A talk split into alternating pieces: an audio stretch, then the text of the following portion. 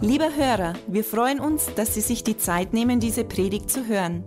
Mehr Informationen finden Sie unter www.glaube-lebt.de.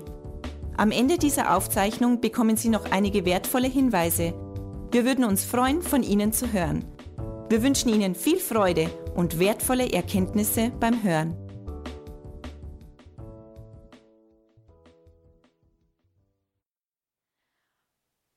Finde diese Clips total nett mit den Kindern. Früher hat es ja da diese Fernsehsendung gegeben, Dings da war das, finde ich einfach immer, immer toll. Und äh, das ist richtig zum Schmunzeln. Also wir werden heute ins erste und ins zweite Testament gehen und die Geschichte von den zehn oder elf Frauen uns anschauen. Nein, das, das werden wir nicht. Aber äh, warum habe ich diesen Clip gewählt? Weil mir einfach im Laufe meines Lebens die Bibel so wichtig geworden ist. Das war früher überhaupt nicht so. Früher äh, habe ich eine Bibel gehabt, eine dicke Bibel mit schönen Bildern drin, die irgendwo im Regal gestanden ist, aber sie war überhaupt nicht relevant für mein Leben. Jetzt ist sie relevant und deshalb freue ich mich total, dass wir heute zusammen einfach Zeit in der Bibel haben werden, dass wir uns das Wort Gottes anschauen. Denn ich habe festgestellt, wenn wir Gottes Kraft in unserem Leben haben wollen, dann kriegen wir das durch sein Wort. Und jetzt möchte ich gerade noch kurz beten. Vater, wir danken dir, dass du da bist durch deinen Heiligen Geist. Ich danke dir für dein Wort. Und ich danke dir für die Kraft, die in deinem Wort ist. Ich bete, dass du uns durch dein Wort führst, dass du die Augen unserer Herzenheit erleuchtest, dass wir das auch für uns annehmen können, dass wir das wirklich verstehen, begreifen und dass das Wort in unserem Herzen Veränderung hervorbringt, dass, dass es äh, unser Leben verändert hat. Denn das ist das, was wir wollen. Wir wollen halt dir begegnen, dir, dem lebendigen Gott, heute begegnen und wir wollen verändert werden. Du bist der, der uns liebt, du bist der, der das Beste für uns möchte und das erwarten wir heute von dir, für uns, für jeden Einzelnen. In Jesu Namen. Amen. Ja, ich freue mich ja so, dass ich heute da sein darf. Ich bin die Alexandra Tradler, stelle mir kurz vor, manche von euch, äh, die kenne ich schon. Und ich muss sagen, ihr Erdinger, ihr seid wirklich die Helden. Ich bin jetzt von Trostberg, also ich wohne nur hinter Trostberg, Palling, also fast an der österreichischen Grenze, äh, bin ich jetzt hergefahren und ich weiß, dass die Strecke von Palling nach Erding genauso weit ist oder fast genauso wie von Erding nach Trostberg. Das heißt also, ihr, die ihr regelmäßig alle 14 Tage nach Trostberg fahrt, Respekt. Ihr seid wirklich Helden und ihr, ihr seid da und, und feiert Gottesdienst und das freut mich einfach so sehr. Und ich darf ganz liebe Grüße auch von der Irmi Tomaschek überbringen, die ja die pastorale Leiterin ist da von, von Erding. Sie kann heute nicht kommen hat mich gebeten zu predigen und das mache ich natürlich total gerne. Meine Funktion in der christlichen Freikirche, ich bin im Leitungsteam der christlichen Freikirche und bin verantwortlich, alles administrative und organisatorische zu leiten, damit das, was Gott für Südostbayern geplant hat, auch zustande kommen kann. Vom verwaltungstechnischen her, denn das ist auch notwendig. Und äh, ich habe mir gedacht, ich fange einfach mal an, weil selbst wenn ich schon einige Gesichter von euch kenne, aber ich weiß nicht, ob ihr überhaupt so viel von mir und von meinem Leben wisst. Und deshalb dachte ich, fange ich mit dem einfach mal an. Ja, ich bin aufgewachsen als ältere Tochter, also ich habe eine jüngere Schwester und ich bin in einem sehr liebevollen Heim aufgewachsen. Also meine Eltern, die haben wirklich alles für mich und meine Schwester gemacht. Ich war immer so die Prinzessin, viereinhalb Jahre lang, bis dann meine, meine kleinere Schwester geboren wurde. Und wir sind sehr behütet aufgewachsen. Uns ist immer gut gegangen, also wie gesagt, sehr liebevoll, aber wir haben keinen Mangel gehabt. Ich war immer gut in der Schule. Also ich bin wirklich auf der Sonnenseite des Lebens aufgewachsen. Früher habe ich das total für selbstverständlich gehalten. Heute bin ich unendlich dankbar, dass das so war. Und bei uns da auf dem Dorf, nahe an der österreichischen Grenze, da wächst man katholisch auf. Also das ist so üblich, dass man in die katholische Kirche geht. Und mir war das immer sehr, sehr wichtig, dass in die Kirche, mir war Gott wichtig, so dass ich eines Tages, ich glaube, da war ich ungefähr 15 Jahre alt, äh, diesen Wunsch gehabt habe, Religionslehrerin zu werden. Tja, der Wunsch war da, aber es waren auch hübsche junge Männer in der Gegend. Ich habe mich verliebt mit 16 in meinen heutigen Ehemann und dann nach vier Jahren hat sich auch Nachwuchs angekündigt. Und ja, das war ein bisschen überraschend, aber die größte Überraschung war, es waren zwei, es waren Zwillinge. Und ja, dann haben wir geheiratet. Das war schon eine Herausforderung für uns natürlich, so junge Eltern und so weiter, aber alles war gut, die Kinder waren gesund und ja, so, so war das eigentlich alles in Ordnung. Als die Kinder dann, also die zwei Mädchen, ein bisschen größer geworden sind, das war ungefähr so mit zweieinhalb Jahren, haben wir aber festgestellt, dass ihr soziales Verhalten auffällig ist. Und zwar haben sie sich eigentlich ganz normal entwickelt, also sie sind gelaufen, sie sind, äh, haben zu sprechen begonnen, alles ganz normal. Aber jedes Mal, wenn fremde Personen Kontakt mit ihnen aufgenommen haben, haben sie total sich verschlossen und abgeblockt. Es ging dann so weit, dass sie wirklich nur noch mit den engsten Familienangehörigen gesprochen haben. Sie sind dann in den Kindergarten gekommen und haben da wirklich nur mit Freundinnen so ein bisschen geflüstert und geredet. Und dann ist die Einschulung angestanden und wir haben gar nicht gewusst, ob wir sie überhaupt auf eine normale Schule schicken können. Und das war die Zeit, das war die schlimmste Zeit in meinem Leben. Äh, die Sorge um die Kinder, das hat mich richtig krank gemacht. Ich habe Depressionen gekriegt, ich war in Behandlung. Äh, wir haben zu der Zeit ein Haus gebaut, also nach außen hin waren wir eine glückliche, nette, junge Familie, wo alles gepasst hat, aber innerlich war ich total verzweifelt. Ich war ohne Hoffnung, ich habe nicht gewusst, wo ich Hilfe herbekommen kann. Und in dieser Zeit habe ich natürlich auch immer wieder Gott in Erwägung gezogen. Ich habe mir gedacht, okay, Gott kann mir helfen. Ich habe doch immer von ihm in der Kirche gehört. Er ist der Allmächtige und so weiter. Ähm, aber ich habe festgestellt, dass ich Gott niemals, ähm, ich habe so viel über Gott gehört, aber ich habe ihn nie persönlich kennengelernt. Und ich habe nicht gewusst, ob ich jetzt wirklich mit meiner Not mich an ihn wenden darf.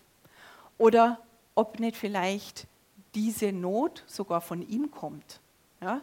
weil ich habe nicht alles richtig gemacht in meinem Leben. Ist das vielleicht die Strafe dafür? Kennst du dieses Sprichwort, die kleinen Sünden straft der liebe Gott?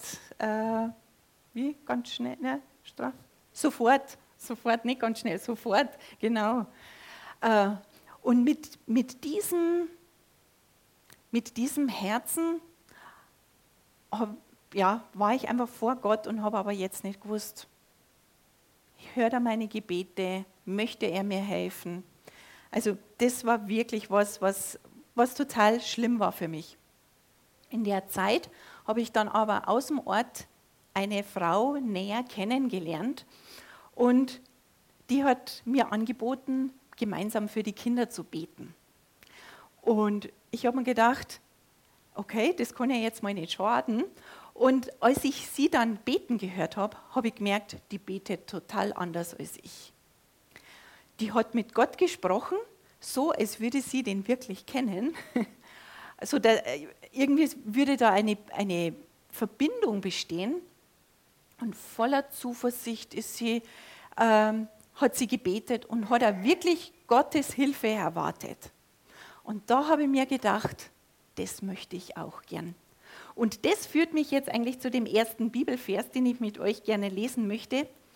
Äh, Im Zweiten Testament findet man den, also im Neuen Testament, im Hebräerbrief, Kapitel 4, Vers 16.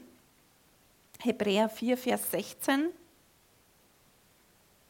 Und das ist auch der, eigentlich diese Schriftstelle, die ich im Gebet so erhalten habe, heute für diesen Gottesdienst.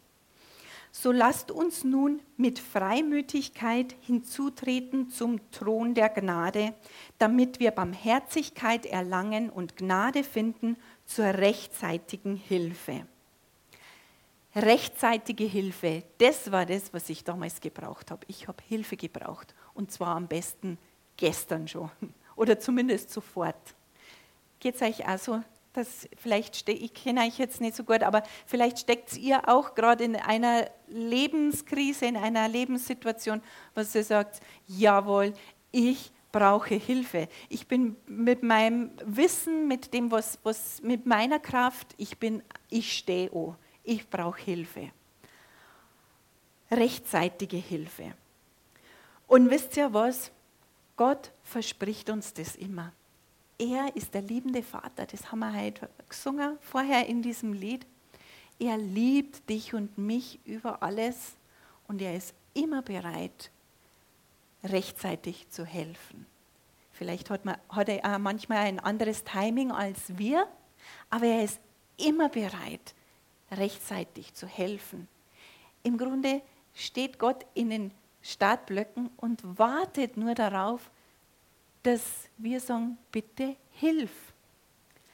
Und was mich aber abgehalten hat, oder was da dieser Vers beschreibt, das schauen wir uns jetzt mal äh, genauer an. Es heißt, so lasst uns nun mit Freimütigkeit hinzutreten zum Thron der Gnade. Lasst uns mit Freimütigkeit zu Gott gehen. Und ich habe festgestellt, ich war nicht freimütig damals, denn ich war mir meiner Fehler, meiner, ja, meiner Schuld, dem, das, was ich alles falsch gemacht habe, ich war mir dessen total bewusst. Ich habe gewusst, die Alexandra, die möchte zwar gern perfekt sein, aber sie ist es nicht. Und kann jetzt diese Alexandra, die nicht perfekt ist, wirklich zu Gott, zu diesem Thron der Gnade gehen und Hilfe erwarten? Oder was muss denn die Alexandra erst alles machen, damit sie Hilfe erwarten kann? Und diese Freimütigkeit, das war so dieser Knackpunkt. Das war der Unterschied zwischen meiner Bekannten und mir. Ich hatte keine Freimütigkeit. Ich war total unsicher. Und ich habe mir dieses Wort angeschaut, da steckt ja frei drinnen, frei sein, Freiheit und auch mutig sein. Und was heißt es jetzt so? Das heißt direkt, frei heraus, gerade heraus, unverhohlen, ohne Umschweife. Gott fordert uns in diesem Bibelvers auf, so lasst uns nun ohne Umschweife direkt zum Thron der Gnade gehen. Und ich habe mir gedacht, jawohl, das möchte ich. Ich möchte auch dieses Gefühl dieser Freimütigkeit haben. Aber wisst, warum ich dieses Gefühl nicht in meinem Herzen hatte? Weil ich eben diese Schuld auch verspürt habe. Ich wollte das aber. Ich wollte, dass ich genauso diese Zuversicht habe wie meine Nachbarin. Und sie hat mich auf eine Veranstaltung eingeladen, das war im Jahr 2002. Und da ist in meinem Herzen was passiert. Da habe ich Freimütigkeit gewonnen. Und jetzt gehen wir mal bitte zusammen in Römer 1, Vers 16 bis 17. Römer 1, 16 bis 17. Und da wird beschrieben, was passiert ist in meinem Leben. Und das Tolle ist, dass das, was für eine Person passieren kann, das kann für jeden anderen auch passieren. Jeder qualifiziert sich dafür. Wir lesen, denn ich schäme mich des Evangeliums. Das Evangelium ist die gute Nachricht von Jesus Christus nicht. Paulus hat diesen Brief geschrieben und sagt, hey, er schämt sich nicht, dass er eine gute Nachricht von Christus erzählt. Denn es ist Gottes Kraft zur Errettung für jeden, der glaubt, zuerst für den Juden, dann auch für den Griechen. Damals bei dieser Veranstaltung im Jahr 2002 habe ich zum ersten Mal, also da war ich dann schon 28 Jahre alt, da habe ich zum ersten Mal gehört, dass das, was Jesus Christus am Kreuz getragen hat, ganz persönlich für mein Leben relevant ist. Nämlich, dass das, was ich so als Schuld verspüre, und jeder kennt das, das dieses Gewissen, dieses schlechte Gewissen, das ist die Stimme unseres Herzens, das, dieses Gewissen. Und es steht da in der Bibel, dass jeder Mensch genau weiß, was ist gut und was ist richtig. Unser Gewissen sagt uns das. Ich habe genau gewusst, ich habe nicht alles richtig gemacht. und das hat mich abgehalten, zu Gott zu kommen.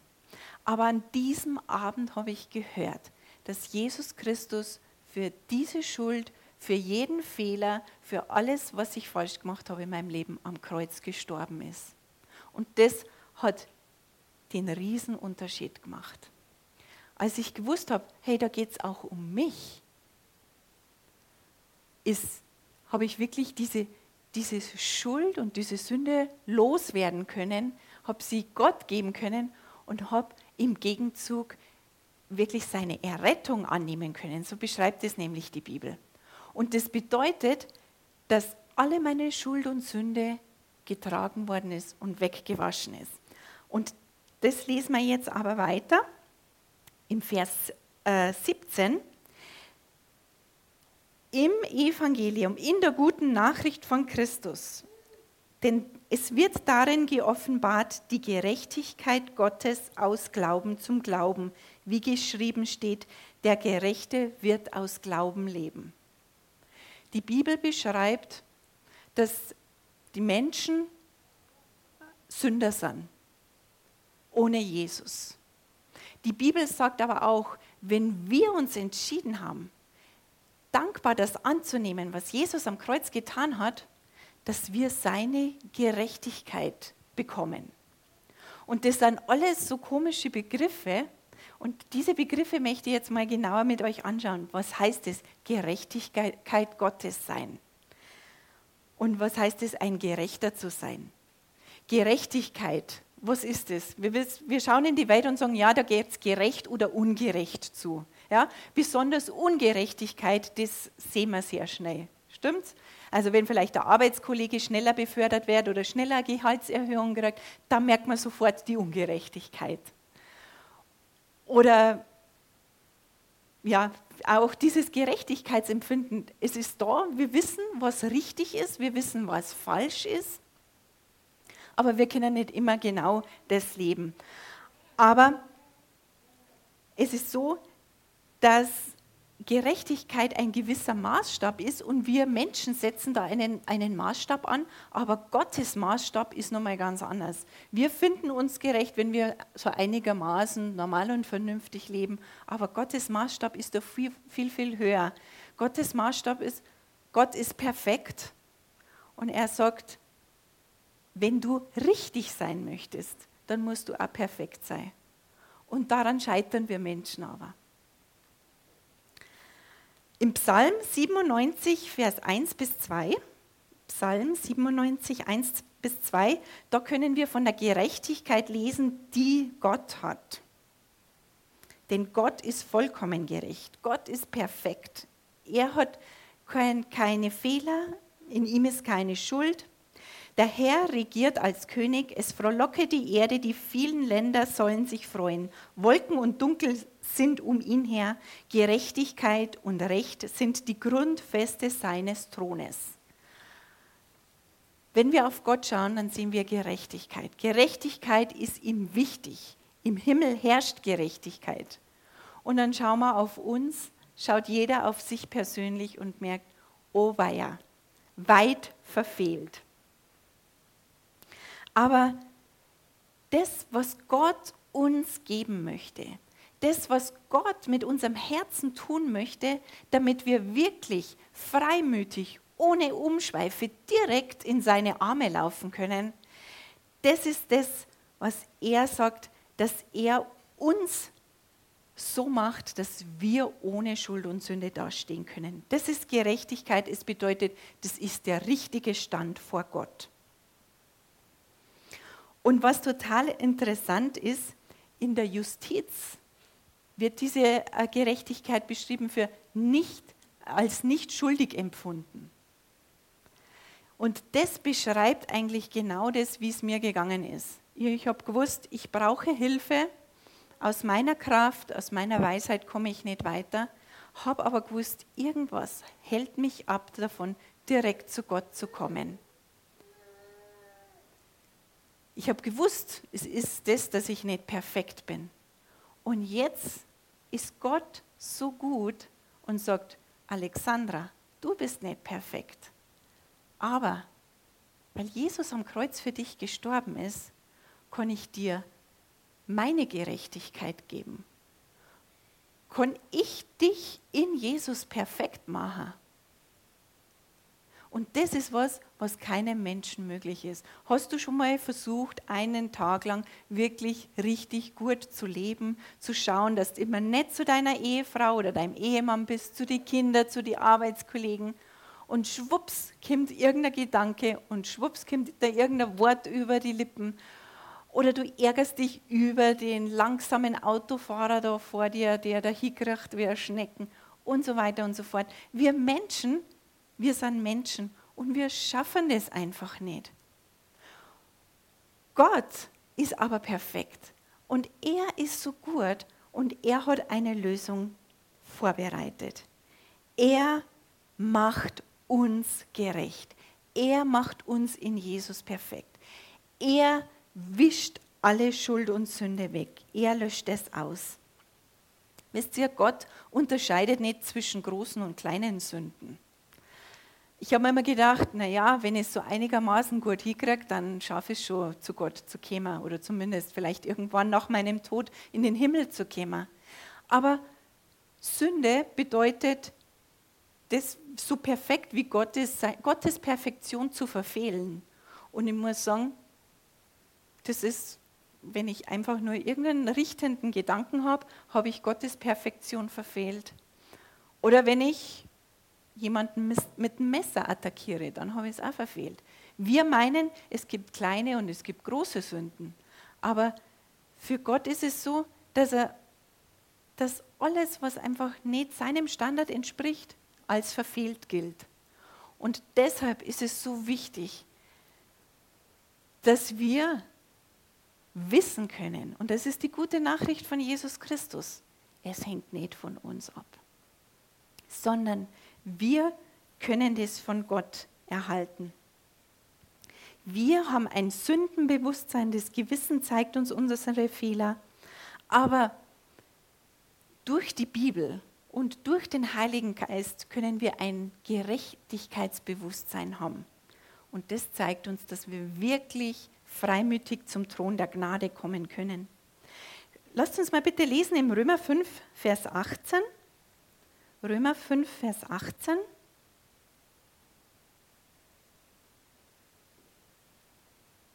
Heute nur durch. Jetzt haben wir davon geredet, dass wir alle Fehler haben, dass wir nicht perfekt sind.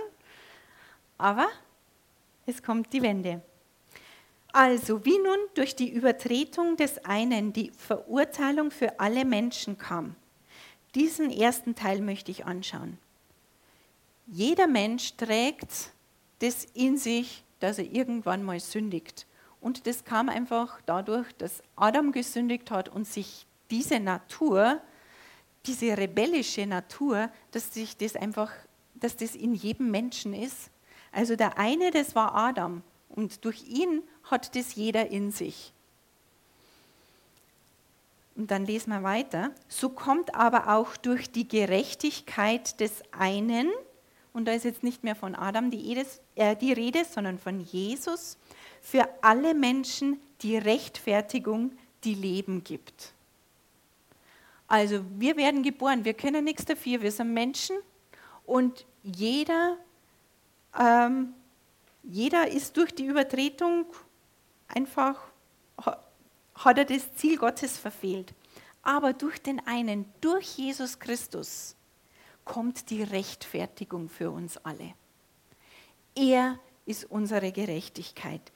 Er löscht alle Schuld und Sünde.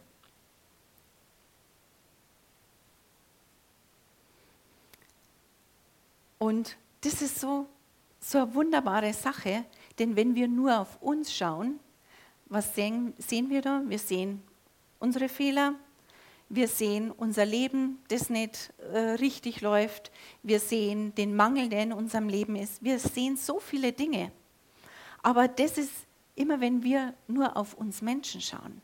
Wenn wir aber anfangen, unseren Blick zu erweitern, wenn wir anfangen, auf Gott zu schauen, wenn wir anfangen, in sein Wort zu schauen, dann können wir sehen, dass Gott einen Unterschied macht. Dass Gott wirklich alles um 180 Grad wenden kann.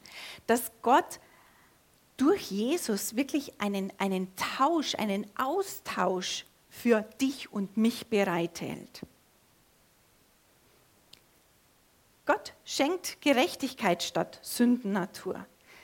Gott schenkt Verbundenheit mit dem Vater anstatt getrennt sein. Wisst ihr, ich habe das so sehr gespürt, dass ich zwar Dinge über Gott gehört habe, aber dass ich nicht vom Herzen her verbunden mit ihm war. Und diese Bekannte im Ort, die war verbunden mit ihm. Ich habe gewusst, bei der ist was anders. Hey, das möchte ich auch. Was habe ich denn verpasst in 28 Jahren, wo ich regelmäßig was von Gott gehört habe? Sie ging als Kind Gottes zu seinem Thron. Ich habe dieses Gefühl nicht gehabt. Also Jesus kann dein Leben wirklich um 180 Grad wenden. Er kann alles neu machen. Er ist der, der nicht mehr auf deine Schuld und Sünde schaut, sondern er ist der, der dich rechtfertigt. Im Epheserbrief, lesen wir da mal bitte weiter, Epheser 2. Und fangen wir mal an im Vers 1. Epheser 2, Vers 1. Und die Bibel, wenn man das durchliest, wir lesen jetzt einige Schriftstellen, da kann man das so schön lesen. Das erst wird beschrieben, wie ich mich gefühlt habe, so hoffnungslos und verloren. Und dann die, das andere, diese Beschreibung ist wirklich, was diese Veränderung von Jesus in meinem Leben bewirkt hat. Auch euch, die ihr tot wart durch Übertretungen und Sünden, in denen ihr einst gelebt habt, nach dem Lauf dieser Welt, gemäß dem Fürsten, der in der Luft herrscht, dem Geist, der jetzt in den Söhnen des Ungehorsams wirkt. Unter ihnen führten auch wir alle einst unser Leben in den Begierden unseres Fleisches, indem wir den Willen des Fleisches und der Gedanken taten. Und wir waren von Natur Kinder des Zorns, wie auch die anderen. Also das ist so das Leben, ja. Wir sind menschlich, wir machen Fehler, wir haben Begierden, wir schauen auf unser Ego, wir wollen, dass es uns gut geht und vergessen dabei die anderen. Das ist so die menschliche Natur. Und wisst ihr, was ich so toll finde? Die nächsten zwei Wörter, die wir da in der Bibel lesen können. Haben wir die Schriftstelle vielleicht da? Und das beginnt mit Gott aber. Epheser 2, 1 bis 9, genau. Gott aber. Das ist das, was ich gelernt habe, was so entscheidend ist in meinem Leben. Egal wie die Situation ausschaut, egal ähm, wie groß der Berg vielleicht ist, egal wie, wie kraftlos ich momentan bin, egal was irgendwelche Prognosen am Finanzmarkt oder die Diagnose beim Arzt sagt, Gott aber. Und das ist für dich und für mich immer gleich. Gott aber. Gott kann in deinem Leben alles um 180 Grad wenden. Gott kann den großen Unterschied machen.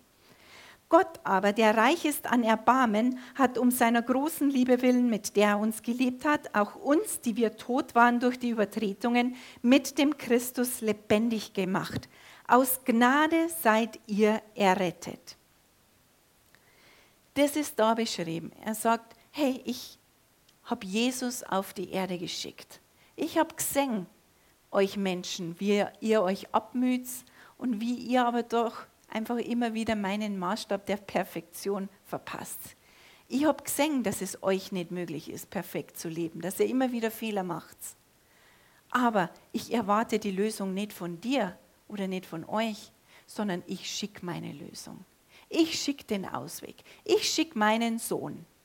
Der kommt auf die Erde und mein Sohn stirbt für deine Schuld und Sünde. Mein Sohn trägt jede Schuld, jede Sünde, sei sie noch so klein oder sei sie noch so groß, an das Kreuz. Und dann wirst du diese Veränderung erleben. Dann wirst du freigesprochen von Schuld und Sünde. Dann passiert der, der, der große Umbruch in deinem Leben. Es ist Gottes Gnade.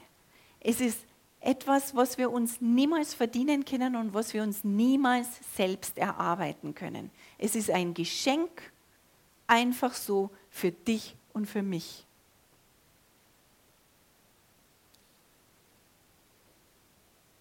Es heißt, denn aus Gnade seid ihr errettet durch den Glauben und das nicht aus euch. Gottes Gabe ist es, nicht aus Werken, damit niemand sich rühme. Es gibt keinen einzigen Menschen auf diesem Planeten, der es schaffen würde, sich selbst vor Gott gerecht oder richtig zu machen. Schafft keiner. Es hat es vor 2000, vor 4000 Jahren nicht gescha äh, keiner geschafft. Es ist nur, man kann es nur schaffen durch Jesus Christus. Es ist Rechtfertigung, es ist Erlösung, es ist Rettung.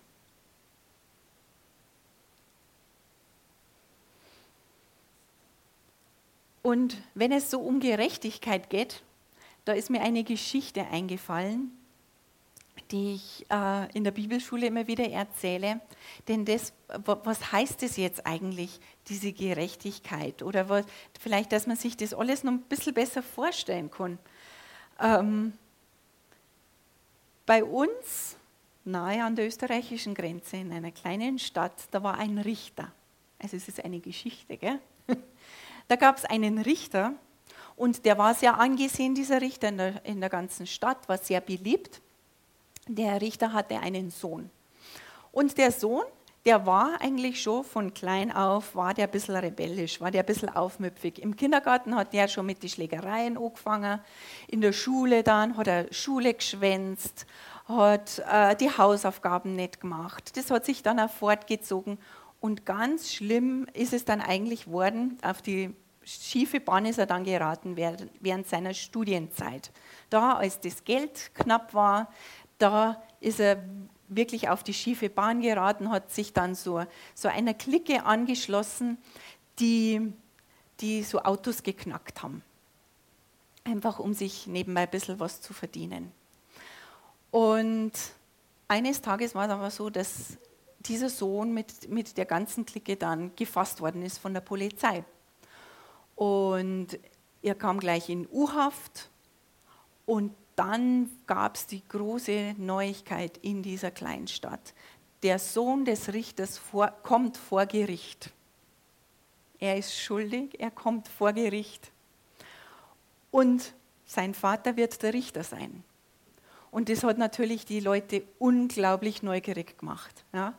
Der schuldige Sohn, der Kriminelle, der Verbrecher, der Richter, der Gerechte, der Vater, was macht der jetzt? Alle waren total gespannt und haben diese Verhandlungen verfolgt. Also der, der Verhandlungsraum war proppevoll, die Medien, die, die Zeitung, alles war da. Und dann kam es zur Gerichtsverhandlung. Und alle haben so gedacht, ja, vielleicht kann der Richter das so hindrehen, dass die anderen alle verknackt werden, aber sein Sohn freikommt. Das war so das, was sie sich vorgestellt haben. Und es gab mehrere Verhandlungstage. Schließlich kam der Urteilsspruch. Alle waren total gespannt. War mucksmäuschen still im Saal, als das Urteil äh, gesprochen wurde über diesen Sohn. Und der Richter hat den Sohn für schuldig erklärt. Alle haben gesagt, wow, ist denn seine Vaterliebe nicht so groß, dass er sagt, der, der Sohn ist nicht schuldig, dass er da irgendwie was dreht? Na, aber ein Richter muss gerecht sein, stimmt's? Das erwartet man. Und genauso ist es auch mit Gott. Gott muss gerecht sein. Gott kann nicht einfach mal ein Auge zudrücken, wenn wir irgendwie was falsch gemacht haben. Er ist gerecht durch und durch. Er konnte nicht wegschauen. Aber als dann dieses Urteil verkündet wurde, hat sich der Sohn hingesetzt. Er war natürlich auch ganz fassungslos. Und das Urteil war 150.000 Euro Strafe. Und als so Ruhe wieder eingekehrt ist in, in dem Gerichtssaal, ist der Richter aufgestanden ist zu seinem Sohn gegangen, hat sein Scheckbuch herausgenommen und hat einen Scheck über 150.000 Euro ausgestellt und hat somit er selber die Schuld seines Sohnes beglichen. Und so ist Gott. Wie gesagt habe, er konnte das Auge zudrücken. Aber er selber stellt den Scheck aus für uns. Er selber schickt seinen Sohn, wird Mensch und bezahlt am Kreuz für deine und meine Schuld und Sünde. So ist Gott. Völlig gerecht, aber voller Liebe und voller Erbarmen, sodass er einen Ausweg schafft. Im 2. Korinther, im Kapitel 5, Verse 17 bis 21, können wir das nochmal lesen. Das, was da passiert äh, in unserem Leben. 2. Korinther 5, 17 bis 21. Da steht, ist jemand in Christus, so ist er eine neue Schöpfung. Das Alte ist vergangen, siehe, es ist alles neu geworden. Ist, ist, jemand in Christus, das beschreibt, dass wir erkennen, ha, aus mir heraus schaffe ich es nicht. Aber ich nehme das ganz persönlich an, was Jesus am Kreuz getan hat. Und das verändert dein Herz. Und die Bibel beschreibt es so, dass das Alte vergangen ist und Neues geworden ist. Und ich konnte es wirklich bezeugen, so habe ich das erlebt. Mein Leben hat sich damals, jetzt ist es schon über 16 Jahre her, hat sich grundauf verändert. Nicht Gott hat sich verändert, aber mein Herz hat sich verändert, weil ich das ganz persönlich für mich angenommen habe, was Jesus am Kreuz getan hat. Und das Alte war vergangen. Ich habe vergessen, meine Tabletten gegen die Depression einzunehmen. Ich war heil, ich war gesund. Das alles aber kommt von Gott, der uns mit sich selbst versöhnt hat durch Jesus Christus und uns den Dienst der Versöhnung gegeben hat. Das alles kommt von Gott. Seine Gerechtigkeit, sie kommt von ihm. Er macht uns richtig. Er lässt uns gut und richtig vor sich stehen. Dann überspringen wir vielleicht ein paar Verse. Gehen wir zu 21. Denn er hat den, der von keiner Sünde wusste, für uns zur Sünde gemacht, damit wir in ihm Gerechtigkeit Gottes würden. Da geht es um Jesus. Der Vater hat Jesus zur Sünde gemacht, damit wir gerecht sein können. Das ist der Tausch am Kreuz. Nicht aus uns heraus, sondern nur in Jesus. Und es ist so, er hat nicht nur irgendwie was äußerlich verändert, sondern er hat das völlig neu gemacht. Ja. Und sobald Jesus in unser Herz einzieht, passiert dieses völlig Neue. Wir sind Gerechtigkeit Gottes. Und das ist so ein großes Geschenk. Gerecht zu sein heißt vor Gott treten zu können, ohne irgendwelche Schuldgefühle. Gerecht zu sein bedeutet, dass wir uns nicht mehr an unsere Fehler und unsere Schuld erinnern müssen, weil Gott erinnert sich auch nicht mehr dran. Die Bibel beschreibt, dass durch Jesus alle Schuld und alle Sünde im Meer des Vergessens ist und Gott sich nimmer daran erinnert, wie bin ich froh. Gott denkt nimmer daran, was ich vor drei Jahren alles falsch gemacht habe, welche Gedanken ich vielleicht über meinen Ehemann gehabt habe oder über meinen Chef oder keine Ahnung. Gott denkt nimmer dran.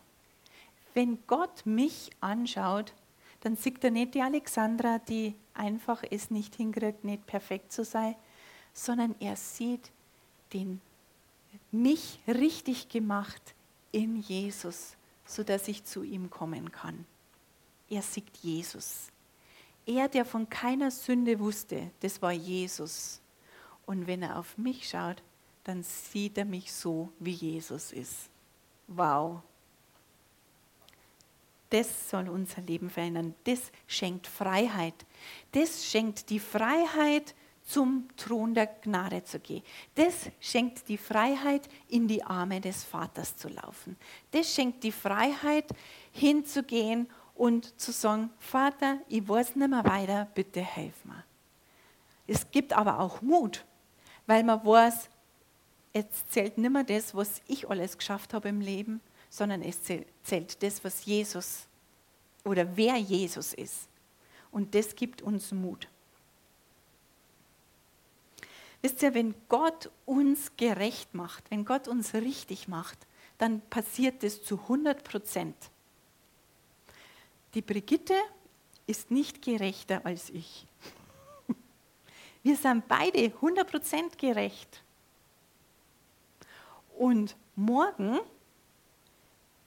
wenn in der Früh wenn ich eine Meinung zu dem Fußballspiel gehabt habe, über das Foul, das vielleicht passiert und das ich dann daheim in, in, in der Nachbereitung noch sehen werde, keine Ahnung, wenn ich da bestimmte Meinung dazu habe und mich über die Spieler ärgere und morgen in der Früh aufwache, wisst ihr, wie viel Prozent ich dann gerecht bin?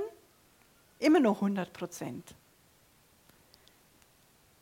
Es ist immer 100 Prozent. Du kannst deine Gerechtigkeit nicht verlieren. Das ist nicht wie so ein Sandsack, der hinten einen kleinen Schlitz drin hat und du bist in deinem Leben unterwegs und dann verlierst du deine Gerechtigkeit. No, das ist nicht so. 100 Prozent gerecht. Und das kann dir niemand mehr nehmen. Und ich habe mich dann an das erinnert, wisst ihr, bei meinem iPhone, da ist es ja jetzt so, da habe ich so, ein, so eine Erkennung, das kennt mein, meinen Fingerabdruck, meinen Daumen, meinen Abdruck und damit kann ich mich praktisch äh, identifizieren und dann weiß das iPhone, aha, das ist die Alexandra und macht dann auf. So. Und ich habe jetzt gelesen, das Galaxy S8, ich habe es mir irgendwo hergeschrieben oder so, kann das sogar mit dem Augenscan machen. Hast du das? Geht das? Augenscan. Krass. Ich habe mir nicht gedacht, dass wir schon so weit fortgeschritten sind, weil ich kenne es halt so von diesen ganzen äh, Filmen von früher, Mission Impossible oder die James Bond-Filme oder so, wo die dann irgendwie was knacken wollten, wo das Allerwertvollste äh, irgendwie verschlossen war. Und dann haben die da diesen Augenscan, diesen Iris-Scan gemacht. Und dann musstest du wirklich die richtige Person sein, um da durchzukommen und durch diese fetten Türen da. Und wenn wir jetzt uns auf den Weg machen zum Thron der Gnade, dann scannt uns Gott ab und sagt, okay, Gerechtigkeit in Christus Jesus, super, die Tür geht auf und wir können durchgehen. Aber das schafft man nicht aus uns selber, sondern das ist Gottes Geschenk. Er macht uns gerecht.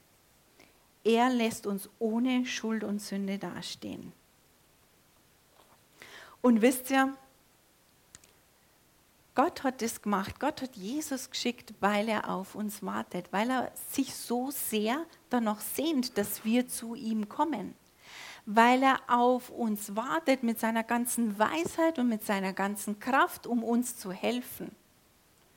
Er wartet auf dich persönlich und möchte dein guter himmlischer Vater sein und möchte dein Gott sein und sich wirklich auch als Gott erweisen. Er wartet auf dich. Im Philippa 3, Vers 9 lesen wir bitte noch. Und in ihm erfunden werde, also in Jesus, indem ich nicht meine eigene Gerechtigkeit habe, die aus dem Gesetz kommt, sondern die durch den Glauben an Christus, die Gerechtigkeit aus Gott aufgrund des Glaubens. Da lesen wir wieder, gerecht gemacht, gerechtfertigt durch Gott aufgrund des Glaubens, aufgrund der Tatsache, dass wir sagen, ja Jesus, du bist mein Retter, du hast für meine Schuld und Sünde bezahlt. Ich habe gesagt, wir sind 100% gerecht und wir können immer freimütig zum Thron der Gnade gehen. Und Jesus hat für unsere Schuld bezahlt, die gestern war, die heute ist und die auch nächste Woche passieren wird. Was ist aber eben jetzt? Wenn wir sündigen. Was ist jetzt, wenn ich heimfahre und mich über jemanden ärgere? Was ist dann? Und mir ist so was eingefallen, eine Geschichte, die ist mir letztes Jahr passiert. Da sind wir als Gemeindeleitung eine Woche lang oder fünf Tage waren es in Griechenland gewesen und haben an, äh, beim Seminar teilgenommen. Und dazu habe ich mir eine weiße Hose gekauft, eine weiße Sommerhose. Habe ich eigentlich nie gehabt, aber ich habe mir eine weiße Sommerhose gekauft und dann habe ich diese weiße Sommerhose angezogen und dann war Mittagspause und wir sind in so ein schönes Lokal gegangen, so ein griechisches Lokal, so am Straßenrand und wir haben einen netten Platz gehabt, gleich bei den roten Geranien. Und ich habe mich hingesetzt und als ich wieder aufgestanden bin, habe ich festgestellt, okay, die weiße Hose ist nicht mehr ganz weiß. Also die roten Geranienblätter haben super schöne dunkelrote Abdrücke da auf meinem Hintern und Oberschenkel hinterlassen. Super. Jetzt äh, könnt ihr euch da vielleicht hineinversetzen, wie es mir ergangen ist auf dem Weg zurück von dem Lokal zum Seminarraum. Da hat man ja die Handtasche dabei als Frau. Das ist ja schon mal super. Ich kann mir dann die Handtasche da so ein bisschen äh, davor halten. Später bin ich dann in mein Hotelzimmer gegangen und habe mir noch einen Cardigan geholt, damit der lang genug ist und alles verdeckt. Und so ist es auch, so ähnlich müsst ihr euch das vorstellen, wenn wir sündigen. Und wir tun das alle. Wir machen das einfach so. Wir wollen versuchen, es nicht zu tun, aber es passiert. Wir sind immer nur gerecht. Aber und Gott lädt uns immer nur ein, wenn er uns scannt, lädt er uns immer noch ein, zu ihm zu kommen. Aber wir fühlen uns schmutzig. Wir fühlen uns nicht makellos. Wir, wir denken uns, oh, ich brauche irgendwas, das meine Schuld und Sünde bedeckt. Ja? Aber Gott hat da eine Lösung. Und das steht im 1. Johannes 1, Vers 9. Das ist so die Dusche, unsere Sündendusche kann man das beschreiben. Da steht, wenn wir aber unsere Sünden bekennen, also äh, Johannes, es geht schon davon aus, dass jemand auch sündigt, aber wenn wir sie bekennen, so ist Gott treu und gerecht, dass er uns die Sünden vergibt und uns reinigt von aller Ungerechtigkeit. Es ändert sich nichts an deiner Gerechtigkeit, aber Du hast einfach nicht mehr den Freimut, zu Gott zu kommen, weil es dich schmutzig fühlst. Aber wenn du zu Gott gehst, und das ist das, was ich gelernt habe in der Vergangenheit und was ich euch so sehr ans Herz legen möchte, wenn wir feststellen, dass wir wieder irgendwas gemacht haben, was nicht in Ordnung war, dann lasst uns nicht die Handtasche oder den Cardigan holen und das verdecken, sondern dann laufen wir zu Gott und sagen, Himmlischer Vater, es tut mir leid, aber da habe ich es echt wieder verbockt. Das war nicht richtig. Bitte vergib mir.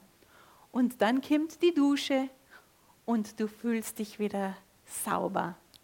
Es ändert nichts an deiner Natur, wenn du sündigst. Du bleibst gerecht, aber du fühlst dich schmutzig und das muss nicht sein. Wie gut, dass wir jetzt im Sommer Duschen daheim haben, dass wir uns sauber machen können und genauso ist, ist Gott einfach treu. Und er sagt, ich vergib dir alles, ich wisch alles weg. Ich sehe es nimmer, du siehst das nimmer. Komm zu mir, komm in meine Arme, komm zum Thron und erwarte Hilfe. Ja, das ist das, was ich euch heute von meinem Herzen einfach mitteilen wollte. Gott liebt uns, er liebt uns so sehr, dass er gesagt hat, okay, schuldig, ja, aber durch Jesus bist du nicht mehr schuldig. Nicht schuldig. Ich habe den Preis bezahlt. Er liebt uns so sehr, dass er uns freigesprochen hat und immer auf uns wartet.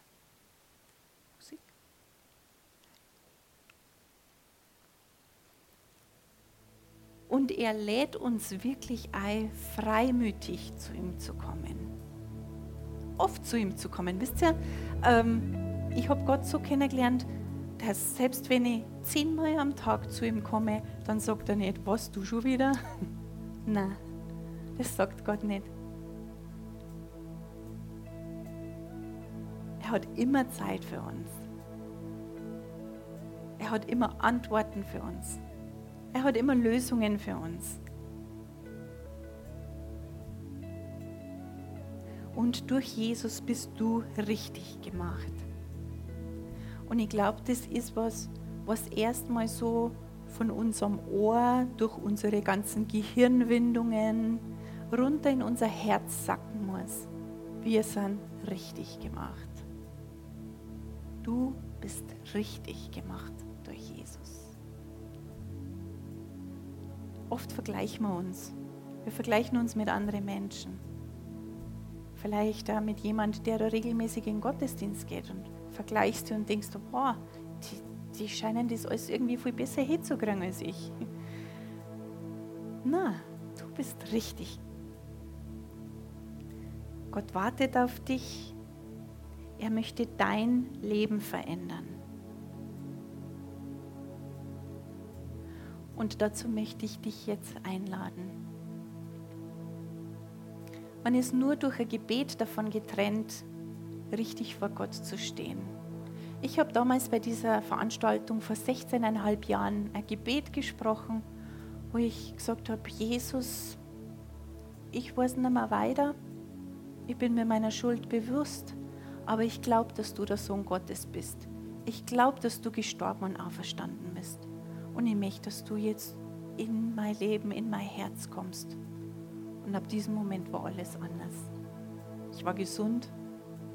Meine Gebete, die waren immer noch sehr verzweifelt, aber nach sechs Wochen hat Gott meine Gebete erhört und die, meine Töchter haben unabhängig voneinander angefangen, in der Schule zu sprechen. Gott ist ein wunderwirkender Gott. Ihm ist nichts unmöglich, aber er ist oft einfach nur der erste Schritt in unserem Herzen.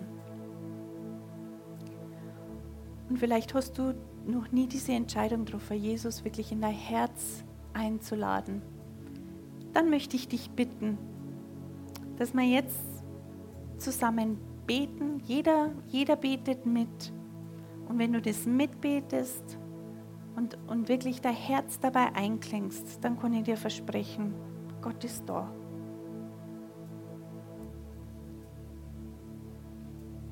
Ich spreche das Gebet vor und dann sprechen wir es einfach alle nach. Himmlischer Vater, ich danke dir, dass du mich liebst. Ich danke dir, dass du mich liebst.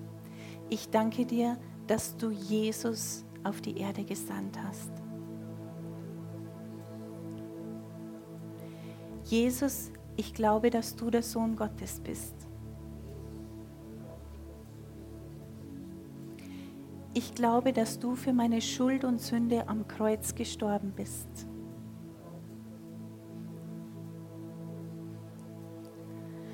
ich glaube, dass du auferstanden bist und lebst.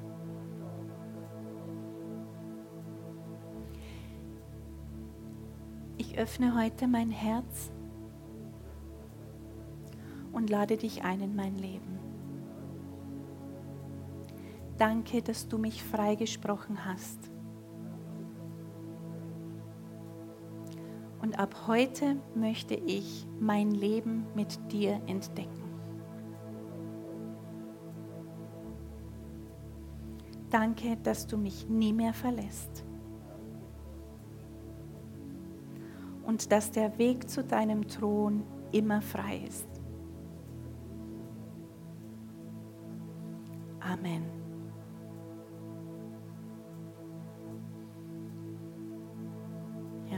Dieses Gebet macht aus Sündern Gerechte.